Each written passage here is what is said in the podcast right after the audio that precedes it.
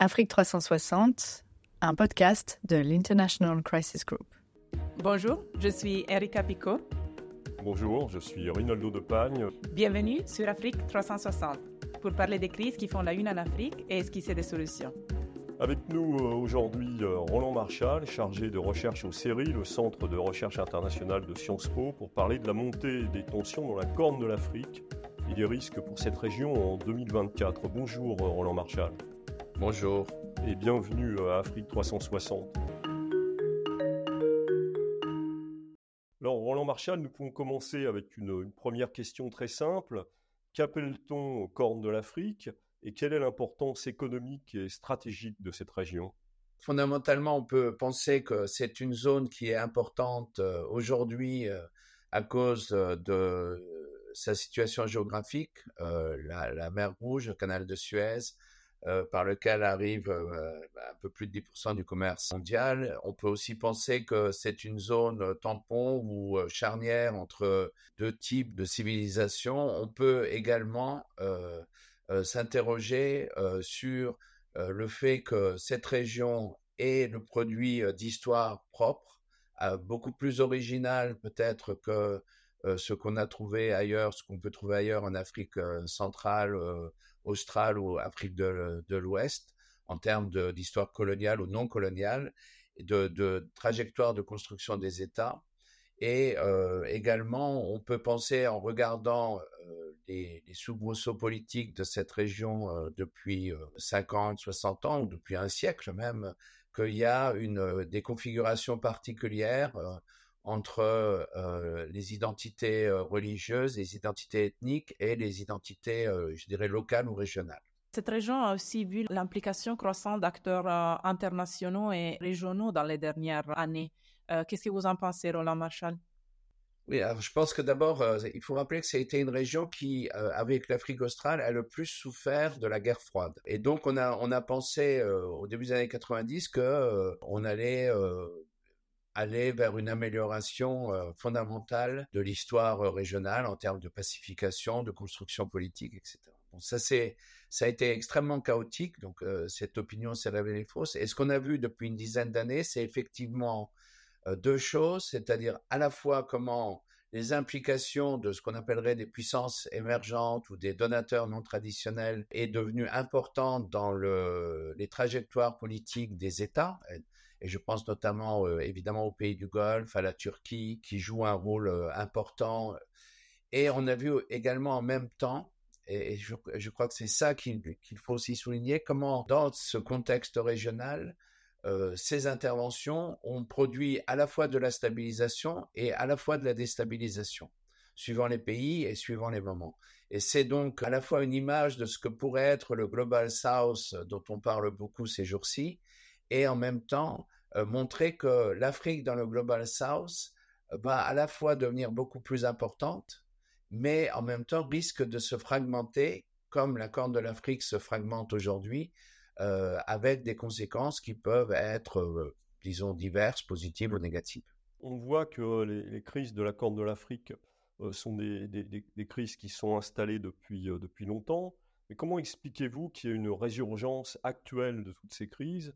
Et qu'on soit confronté actuellement à un conflit majeur au Soudan, à des problèmes internes très forts en Éthiopie euh, à la continuité de la crise somalienne, plus à des relations de mauvais voisinage entre l'Éthiopie et la Somalie et entre l'Éthiopie et l'Érythrée. Pourquoi ça arrive à, ce moment précis aujourd'hui? Il y a une maturation euh, dans chaque pays, il y, a des, dynamiques nationales, il y a une maturation. Je crois aussi que les, influences régionales, et notamment des pays du Golfe, hein, le, Qatar à un moment, euh, les Émirats arabes unis aujourd'hui, ont joué un rôle d'accélérateur un peu de, certaines crises. Ceci dit, quand on regarde sur la, moyenne durée, ce qu'on voit, c'est que le conflit au Darfour, il est déjà en gestation euh, au début des années 70, euh, qu'il connaît un premier développement à la fin des années 80, que les années 2000, on a une, crise, puisque certains parleront de génocide, euh, qui est importante. Et ce qui est frappant, c'est plutôt, si vous voulez, la, gestion internationale de ces crises où, à chaque fois, euh, alors bon, c'est vrai que la politique et la diplomatie, c'est gérer les problèmes beaucoup plus que de les résoudre, mais à chaque fois, on s'est attelé euh, à une résolution de crise qui passait fondamentalement par l'humanitaire, sans toucher les problèmes de fond. Et donc, aujourd'hui, ce, à quoi nous assistons, c'est face aussi à un déficit démocratique qui est encore plus grand qu'auparavant, c'est le fait que ces crises, alors qu'elles demanderaient que les gens s'assoient autour de la table pour discuter de solutions concrètes, on a des, acteurs politiques qui pensent que c'est le recours aux armes qui, et à la force qui permet d'aller de l'avant. c'est pas en, soi très original sur, le, sur ce continent et sur d'autres. on le voit en, ce moment en Ukraine, mais évidemment, cette conjonction de crises avec les mêmes acteurs internationaux qui sont impliqués au-delà de, des frontières de chaque pays fait qu'il y a une résonance de ces crises qui est très dangereuse. On voit aussi des facteurs de conflit qui se répètent entre un pays et, l'autre, par exemple les changements climatiques, l'utilisation des milices, la fragmentation de l'État. Est-ce qu'on peut identifier certains facteurs auxquels il faudrait porter plus d'attention pour la prochaine année? Le changement climatique, c'est essentiel pour cette région. C'est un pays sahélien, c'est une zone sahélienne. Hein. Euh, et, ce qu'il faut regretter, c'est que le, temps politique devienne un temps euh, marqué par une succession de moments de plus en plus brefs, alors que la solution euh, ou les, les possibles améliorations face à la crise climatique exigent des politiques de moyen et long terme. Donc on a ça, on sait que c'est largement l'une des origines fondamentales de la crise au Darfour et en Somalie, au Somaliland, etc. On ne fait rien. Les donateurs sont évidemment impuissants puisqu'ils gèrent les crises quand elles arrivent. Il n'y a pas de, planification, de, de véritable prévision. Les États eux-mêmes sont largement concentrés sur leur maintien en place. Et donc, on, sait que ces crises vont se produire, qu'on va avoir une récurrence de crises humanitaires. Et d'une certaine façon, les solutions qui sont proposées nationalement ou internationalement sont complètement inadéquates. Ça, c'est un élément extrêmement important.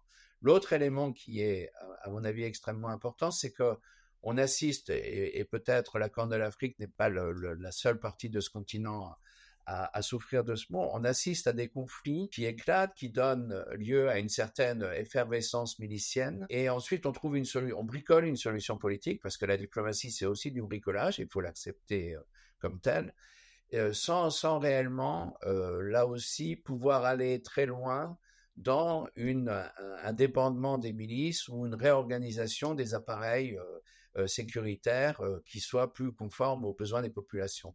Conclusion, et le Soudan est l'exemple type de ça, mais si on regardait la Somalie ou le Somaliland d'ailleurs, on aurait, euh, quand on regarde les nouvelles armées nationales, on pourrait également se poser ce type de problème, ou les formes de la guerre contre le Tigray euh, récemment en Éthiopie. On a donc une, récurrence de milices qui, évidemment, comme toujours, sont dans un premier temps utilisées par des pouvoirs, euh, par des États, et qui s'autonomisent et ensuite gèrent leurs propres intérêts, initialement en faveur d'une partie de la population et puis très rapidement gèrent des intérêts qui sont les intérêts de la milice plus que ceux d'une quelconque population. On voit les réformes du secteur de la sécurité se multiplier dans ces régions de l'Afrique comme dans d'autres régions. Euh, est-ce qu'on a eu un exemple où ces réformes ont euh, pu euh, approcher, on peut intégrer les milices ou réduire leur impact négatif sur la sécurité du pays? Il y a de nombreux exemples. Hein. Il, y a, évidemment ce qui s'est passé en, 1990-91, où la situation éthiopienne était d'un certain point de vue extrêmement préoccupante. Et finalement, on a vu une coalition de, partis se mettre en place sous la, la houlette du, Front populaire de libération du Tigray et, gérer l'Éthiopie euh, pendant, des années avec euh, des troubles qu'on a euh, voulu croire minimes dans certaines régions. Ça a été perçu initialement comme un, un grand succès. ensuite, quand on voit ce qui se passe 30 ans plus tard, on est sans doute beaucoup plus modeste sur l'évaluation. Mais on pourrait aussi parler du Sud-Soudan. Le Sud-Soudan, c'est une crise extrêmement intéressante parce que euh, d'une certaine façon, la communauté internationale, enfin occidentale, s'est focalisée sur le, mouvement populaire de libération du Soudan de, John Garang. Euh, on en a un peu fait euh, l'acteur de la, transition étatique, de la transition vers l'indépendance, sans trop se préoccuper d'un certain nombre de milices qui étaient des acteurs militaires significatifs dans des régions très particulières du, Sud-Soudan. Et c'est finalement seulement avec la, mort de John Garang en 2005 que la, nouvelle direction du MPLS s'est saisie de, ce problème. On a eu pendant un moment l'espoir que cette réintégration des milices dissidentes dans ce qui allait être le gouvernement du Sud-Soudan allait permettre une avancée, une indépendance qui serait pacifiée pour ce pays. ce qui s'est passé est dramatique pour les populations, mais c'est intéressant aussi pour les analystes, parce que ça démontre que sans volonté politique, non seulement ces milices, après 2011, se sont plus ou moins recréées, pas, exactement à l'identique évidemment, mais également le MPLS s'est fracturé. Et donc, euh, on a, on retombe sur une leçon que, beaucoup d'autres analystes euh, euh, voient ailleurs en, Afrique ou, dans d'autres conflits sur d'autres continents, c'était que les réformes du secteur de la sécurité sont tout sauf des problèmes techniques et que la, la, communauté internationale, les donateurs, ont une gestion de ces problèmes-là qui est tout sauf politique. Et là, on pourrait revenir à ce qu'a fait Ayelo au Mozambique euh, en, en, 1994. Hein, c'est un des rares grands succès euh, d'une opération de maintien de la paix euh, qui arrive à, à, civiliser, entre guillemets, à sortir du conflit la Renamo. Comment cette approche a été originale et extrêmement politique, eu égard à tout ce qui a été fait après dans des cadres euh, multilatéraux, onusiens ou autres, hein, peu importe. Il ne s'agit pas de blâmer les uns ou les autres, il s'agit juste de voir qu'il y a un problème complexe et que les solutions ne peuvent pas être techniques en dépit de tout ce que nous racontent euh, les donateurs à un certain moment. Hein, je ne parle même pas du Sahel euh, francophone. Il y a un acteur dont on parle rarement concernant cette région, il s'agit de la France, qui perd du terrain dans de nombreux pays africains, en particulier en Afrique occidentale. Quelle est la place de la France dans cette région? La force de la France dans cette région, c'est que peut-être elle n'a pas de politique. Ce qu'on voit, c'est euh, des entreprises euh, capitalistes françaises euh, très présentes en Éthiopie, au Kenya, qui sont les, deux grands pays qui avaient pris, une France qui avait également pris une initiative très forte sur l'annulation d'une partie de la dette soudanaise, qui était un élément important pour le succès du gouvernement civil à partir de 2019. La conférence a eu lieu en mai 2021 euh, à Paris. Et donc, il y a, des initiatives qui euh, euh, sont, frappantes, à la fois parce qu'elles donnent une image de la France qui est bien meilleure que tout ce qu'on peut entendre du côté francophone de l'Afrique francophone, et puis aussi parce que c'est une France qui n'est pas très africaine, c'est-à-dire les compagnies françaises qui sont très présentes dans cette zone euh, sont des compagnies qui travaillent dans la Corne de l'Afrique pour faire de l'argent, euh, pour être des compagnies euh, capitalistes, hein, et, pas pour être en Afrique. Donc il n'y a pas de velléité culturaliste ou recolonisatrice, c'est simplement des entreprises qui se comportent comme des entreprises. Et, de ce point de vue-là, bon, la France peut prétendre, je sais pas, le gouvernement français, en tous les cas, peut prétendre à une certaine réussite, hein, qui, est totalement absente de, ce qu'on voit en Afrique de l'Ouest. Et, sans doute une, une, réussite telle que, contrairement à ce qui est dit, même s'il y a une, réduction de l'intérêt des entreprises françaises pour l'Afrique de l'Ouest, on voit que c'est significativement contrebalancé par la montée en puissance d'un intérêt vers l'Afrique de l'Est et, et, pour, une, pour une part et la Corne de l'Afrique pour l'autre. Oui, ce qui tendrait à montrer que la France se débrouille mieux en Afrique quand elle est déchargée du, de son euh, du fardeau historique de, de, la colonisation. Le vrai problème, c'est que nous ne parlons pas de la même France. Je crois que c'est très intéressant de voir que les entreprises françaises qui, euh, qui sont euh, un peu à l'offensive d'un point de vue commercial, évidemment, ou d'investissement dans, dans, cette zone du continent, ne sont pas celles qui ont été traditionnellement présentes en Afrique de l'Ouest, comme d'ailleurs pour beaucoup d'émergents ce sont des compagnies qui viennent s'installer pour, pour faire de l'argent, investir et qui, qui, font des paris, hein, qui sont pas toujours gagnants, mais qui font des paris comme le font les entreprises turques ou, ou brésiliennes dans, également sur le continent africain. On peut revenir sur le, conflit soudanais qui, rappelons-le, a fait 10 000 morts et on parle maintenant, je crois, de 7 millions de, personnes déplacées au Soudan. Les efforts diplomatiques en cours, euh, Roland Marshall, ont-ils une chance de, résoudre la crise? Et le nombre d'acteurs impliqués n'est-il pas un frein au règlement diplomatique de cette crise?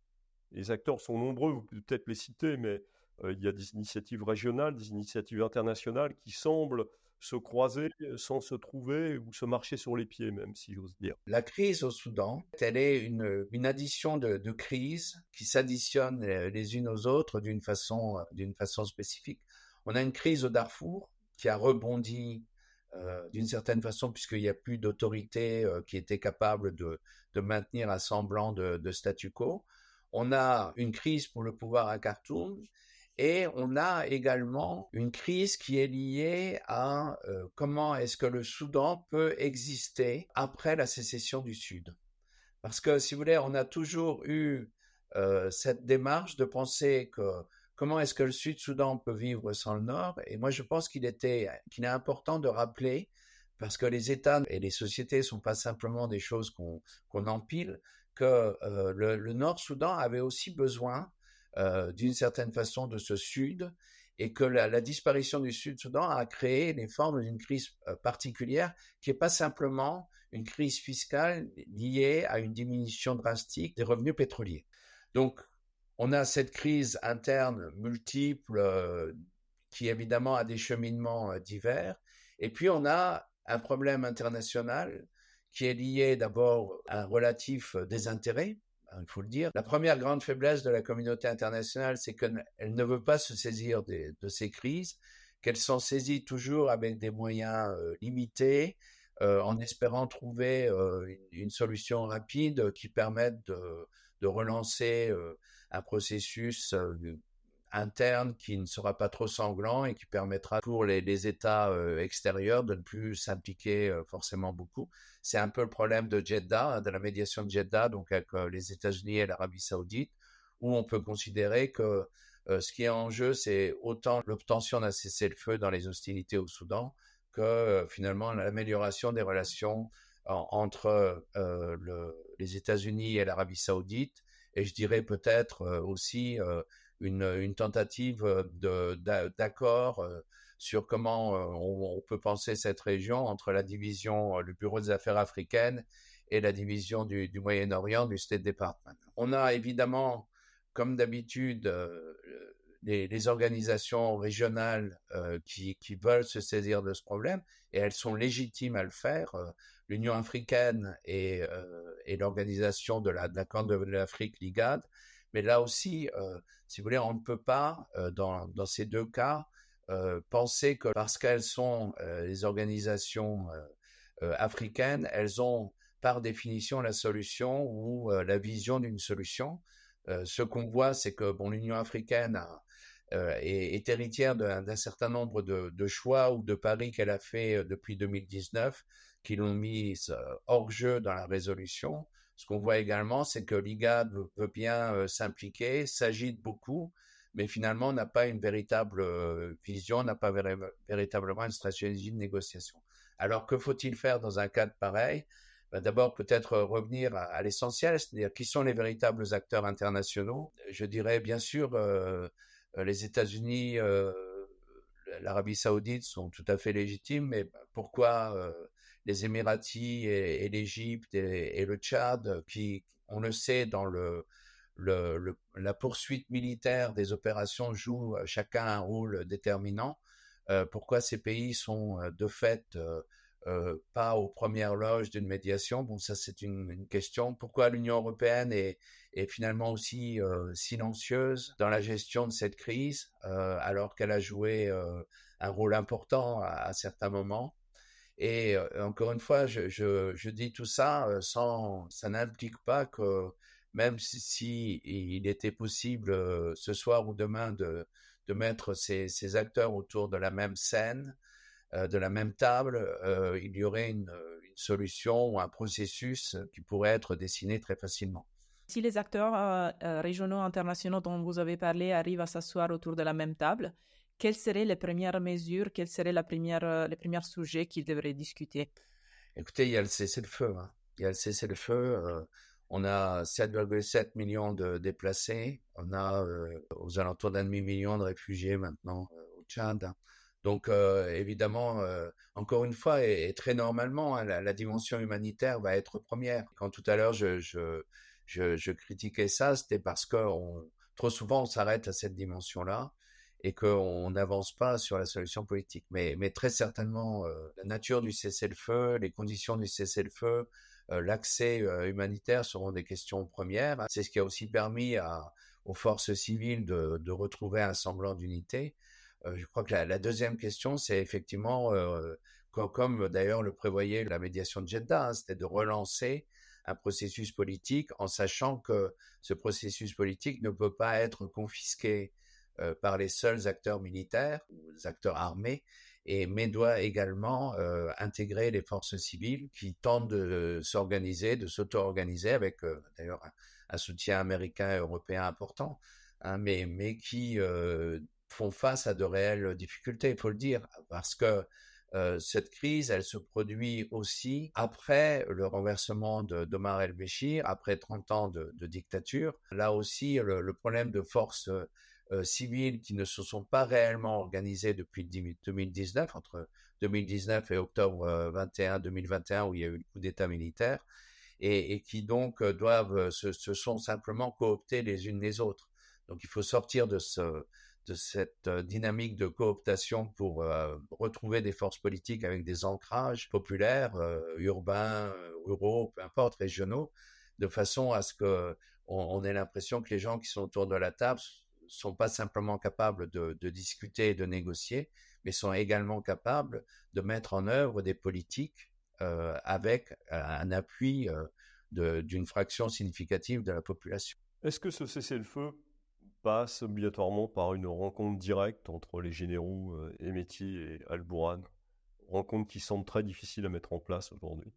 Écoutez, le problème de la rencontre entre les deux hommes, c'est pas seulement euh, une inimitié extrêmement forte entre eux, c'est aussi euh, le fait que l'armée soudanaise est, fondamentalement divisée parce que vous avez ce qu'on pourrait, c'est un problème qui existe depuis le début du régime, vous avez une composante de l'armée qui est euh, proprement militaire, avec un ethos militaire qui euh, veut euh, évidemment ne rien perdre dans ce qui va se passer, mais vous avez aussi une composante de l'armée qui, elle, a des liens beaucoup plus importants et beaucoup plus profonds avec le régime d'Omar el-Béchir, avec le mouvement islamiste soudanais qui a dirigé ce pays pendant, pendant 30 ans et, et qui ne veulent pas simplement un partage du pouvoir ou, le pouvoir, ils veulent également la restauration d'un certain type de régime. C'est quelque chose qui affaiblit considérablement le général Burhan.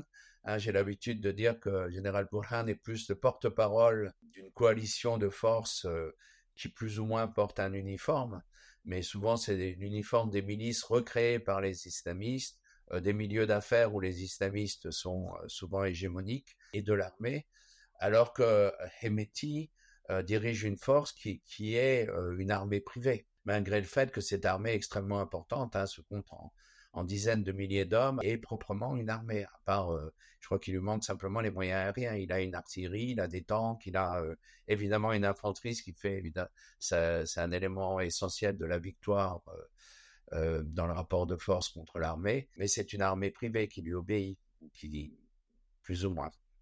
Le Soudan est la crise la, la plus sanglante dans la région, mais il y a plusieurs euh, autres crises euh, qui se profilent en 2024. Quelles sont celles qui, selon vous, risquent d'éclater ou de s'aggraver au cours de l'année?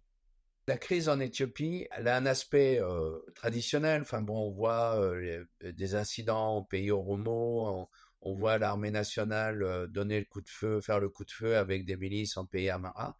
On a vu la, guerre au Tigray, donc on pourrait penser qu'on est dans cette situation finalement qui s'est produite de nombreuses fois depuis la, création de l'Éthiopie moderne, où le centre combat les périphéries. Je crois que la situation aujourd'hui est, plus grave dans la mesure où c'est réellement les racines abyssiniennes de, l'État éthiopien qui sont mises en cause. Et donc ça se traduit à la fois par un coût humain qui est euh, dramatique. Hein. La, guerre au Tigray a donné lieu à des, massacres de masse à répétition.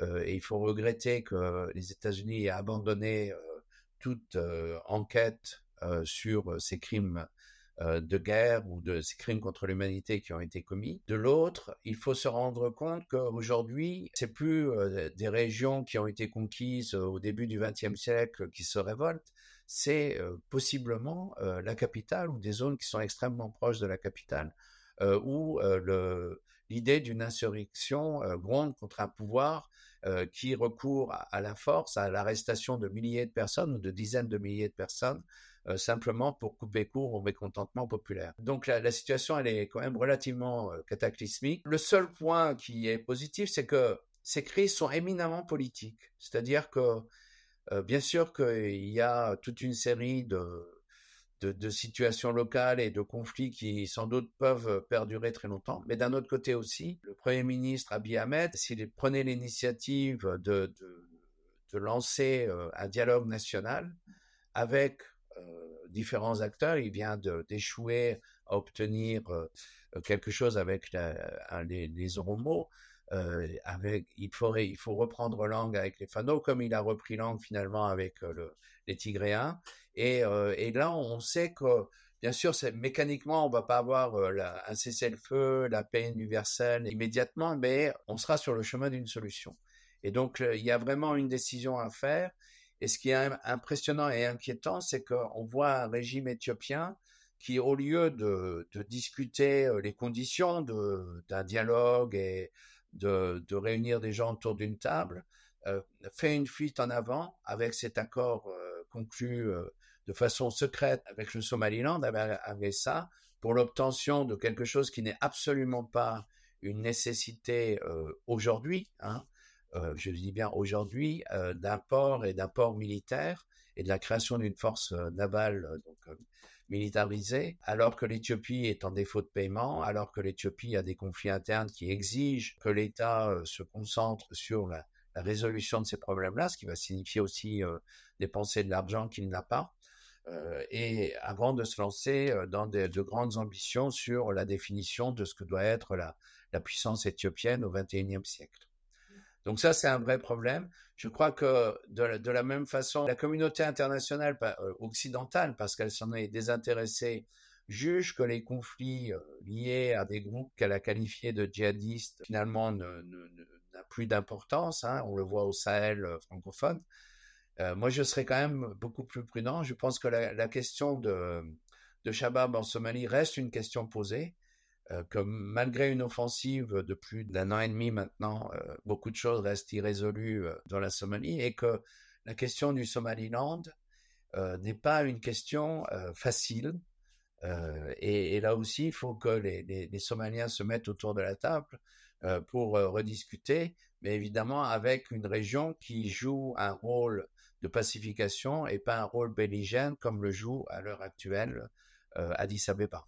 Hein, et c'est tout l'enjeu de la période actuelle et tout l'enjeu de, ce que peut être une diplomatie internationale dans cette région, en espérant que cette diplomatie internationale ne soit pas simplement une diplomatie occidentale, européenne et américaine, pour faire vite, mais également euh, que les Chinois, les Turcs, euh, les États du Golfe et notamment les Émirats arabes unis jouent un rôle important dans une baisse des tensions et dans un retour à la négociation politique par des acteurs qui commencent à avoir un réflexe de, de résoudre les problèmes politiques simplement en façon militaire.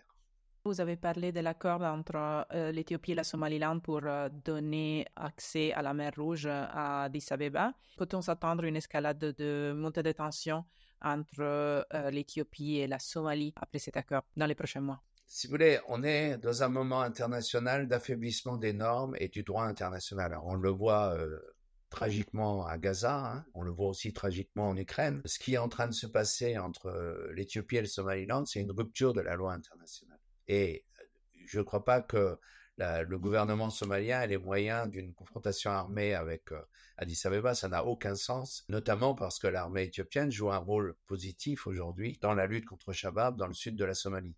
Ce qui est en jeu, c'est le rapport entre le Somaliland et la Somalie, qui n'est pas simplement un rapport politique, qui est aussi des communautés, des échanges économiques, une coopération conjointe pour le développement des deux régions. Et puis aussi, je dirais, même si c'est moins apparent, une certaine communauté de vue, en tous les cas une certaine coopération dans la lutte contre le djihadisme. À la fois euh, Shabab, parce qu'on oublie que aujourd'hui Shabab génère quand même des revenus importants au Somaliland, mais aussi l'État islamique, qui est à la fois euh, une, une, réalité en termes territoriaux complètement périphérique en Somalie, puisqu'ils sont présents dans un petit endroit euh, oublié de tout le monde dans l'est, à, l'est de Bossasso, hein, dans la région de Kandala, mais qui jouent, on le sait, un rôle extrêmement important dans les transferts financiers qui ont lieu entre l'État islamique euh, moyen-oriental et euh, les filiales africaines, et notamment au Mozambique et en Afrique centrale. Donc il y, a, effectivement le risque avec une présence militaire éthiopienne au Somaliland que ce statu quo qui a duré depuis relativement longtemps soit remis en cause, avec des conséquences extrêmement difficiles, négatives pour le Somaliland en termes de, tissu social, de paix sociale. Hein, même s'il y a des affrontements dans l'est du pays. Et puis aussi, euh, disons, un renforcement des tensions entre ces deux anciennes colonies euh, italiennes et britanniques, euh, qui n'apportera rien du tout, ni à elle-même, ni à l'Éthiopie, et ni à la Corne de l'Afrique dans son ensemble. Je crois que la, question de, ce mémorandum entre l'Éthiopie et le, le Somaliland, c'est plutôt euh, comment à la fois une fuite en avant en termes de politique intérieure pour Abiy Ahmed, et puis d'un autre côté, c'est surtout euh, comment ne pas penser le rôle de l'Érythrée dans la région. On est dans une région euh, qui est encore très plastique. On a eu la création depuis 30 ans de deux États, en 93 l'Érythrée et en 2011 le Sud-Soudan. Et est-ce qu'on peut assister dans les années à venir à la création d'autres États? Somaliland, qui, est-ce que le Somaliland peut constituer une, nation? Et est-ce que le, Soudan peut se diviser encore plus euh, Ou est-ce que le Soudan peut se diviser en entités étatiques? Les Darfouriens ne le souhaitent pas. Hein. ce serait un pays enclavé, euh, sans doute soumis à des voisins qui sont quand même assez encombrants, hein, tant du côté euh, tchadien que du côté soudanais et sud-soudanais. Donc, par contre, c'est vrai que vous avez cette question du, Somaliland, mais également du pays Oromo. Hein, puisque c'est une grande revendication euh, euh, qui continue et qui continue à être portée. C'est un des grands clivages quand même qui existe entre Abiy Ahmed, qui a été quand même euh, a joué un rôle important dans la dans l'État Oromo avant de devenir premier ministre éthiopien, et puis les forces politiques de l'Oromia. Et puis d'autre part, vous avez toujours cette idée qu'on peut bénéficier de la faiblesse ou de l'instabilité voisin pour marquer des points. C'est un peu le calcul qui a été fait par le, président du Somaliland, qui, euh, euh, je crois très rationnellement, a vu la situation actuelle du, Somaliland, qui a un, moment quand même très difficile où, après 30 ans, on a une partie du Somaliland qui dit vouloir rejoindre euh, Mogadiscio parce que le nationalisme somalilandais s'est construit sur une vision du, sud de la Somalie qui était en plein chaos. Ben, c'est plus du tout ça, même si à Shabab, au sud de la Somalie, Mogadiscio n'est plus une ville chaotique, de loin pas. Euh, c'est au contraire une ville euh, qui, qui se développe et avec beaucoup de, de, choses qui s'y passent d'un point de vue économique et surtout des possibilités d'emploi euh, pour la jeunesse du Somaliland qu'elle ne trouve pas à Hargeisa ou ailleurs. Donc il y a, y a, y a, une, transformation de ça. Il y a, de, y a, y a également vers la frontière avec Djibouti de nouveaux secteurs de la population qui commencent à, à, se dire que finalement Hargeisa c'est un peu trop le pouvoir des, des ISAC, le groupe majoritaire et, pas tellement le leur, et qui regardent vers, euh, vers Mogadiscio en se disant que finalement Mogadiscio pourrait être mieux.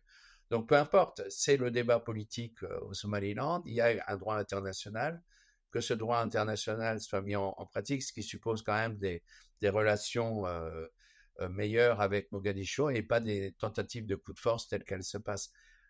Je crois que la, création de ces États, elle revient, et c'est peut-être ça la meilleure conclusion, elle revient à, quelque chose qui fait tout, tout l'intérêt de la région pour l'analyste et tout euh, l'actualité des crises pour euh, l'expert, c'est le fait que vous avez des processus de construction d'État qui ont été radicalement différents dans tous ces pays-là et que chacune de ces dynamiques qui est pas simplement euh, nationale mais qui s'inscrit dans des contextes régionaux sont aujourd'hui face à des, besoins de mutation et, et qu'une des tentatives, une des solutions que certains imaginent, c'est finalement la création de nouvelles entités étatiques.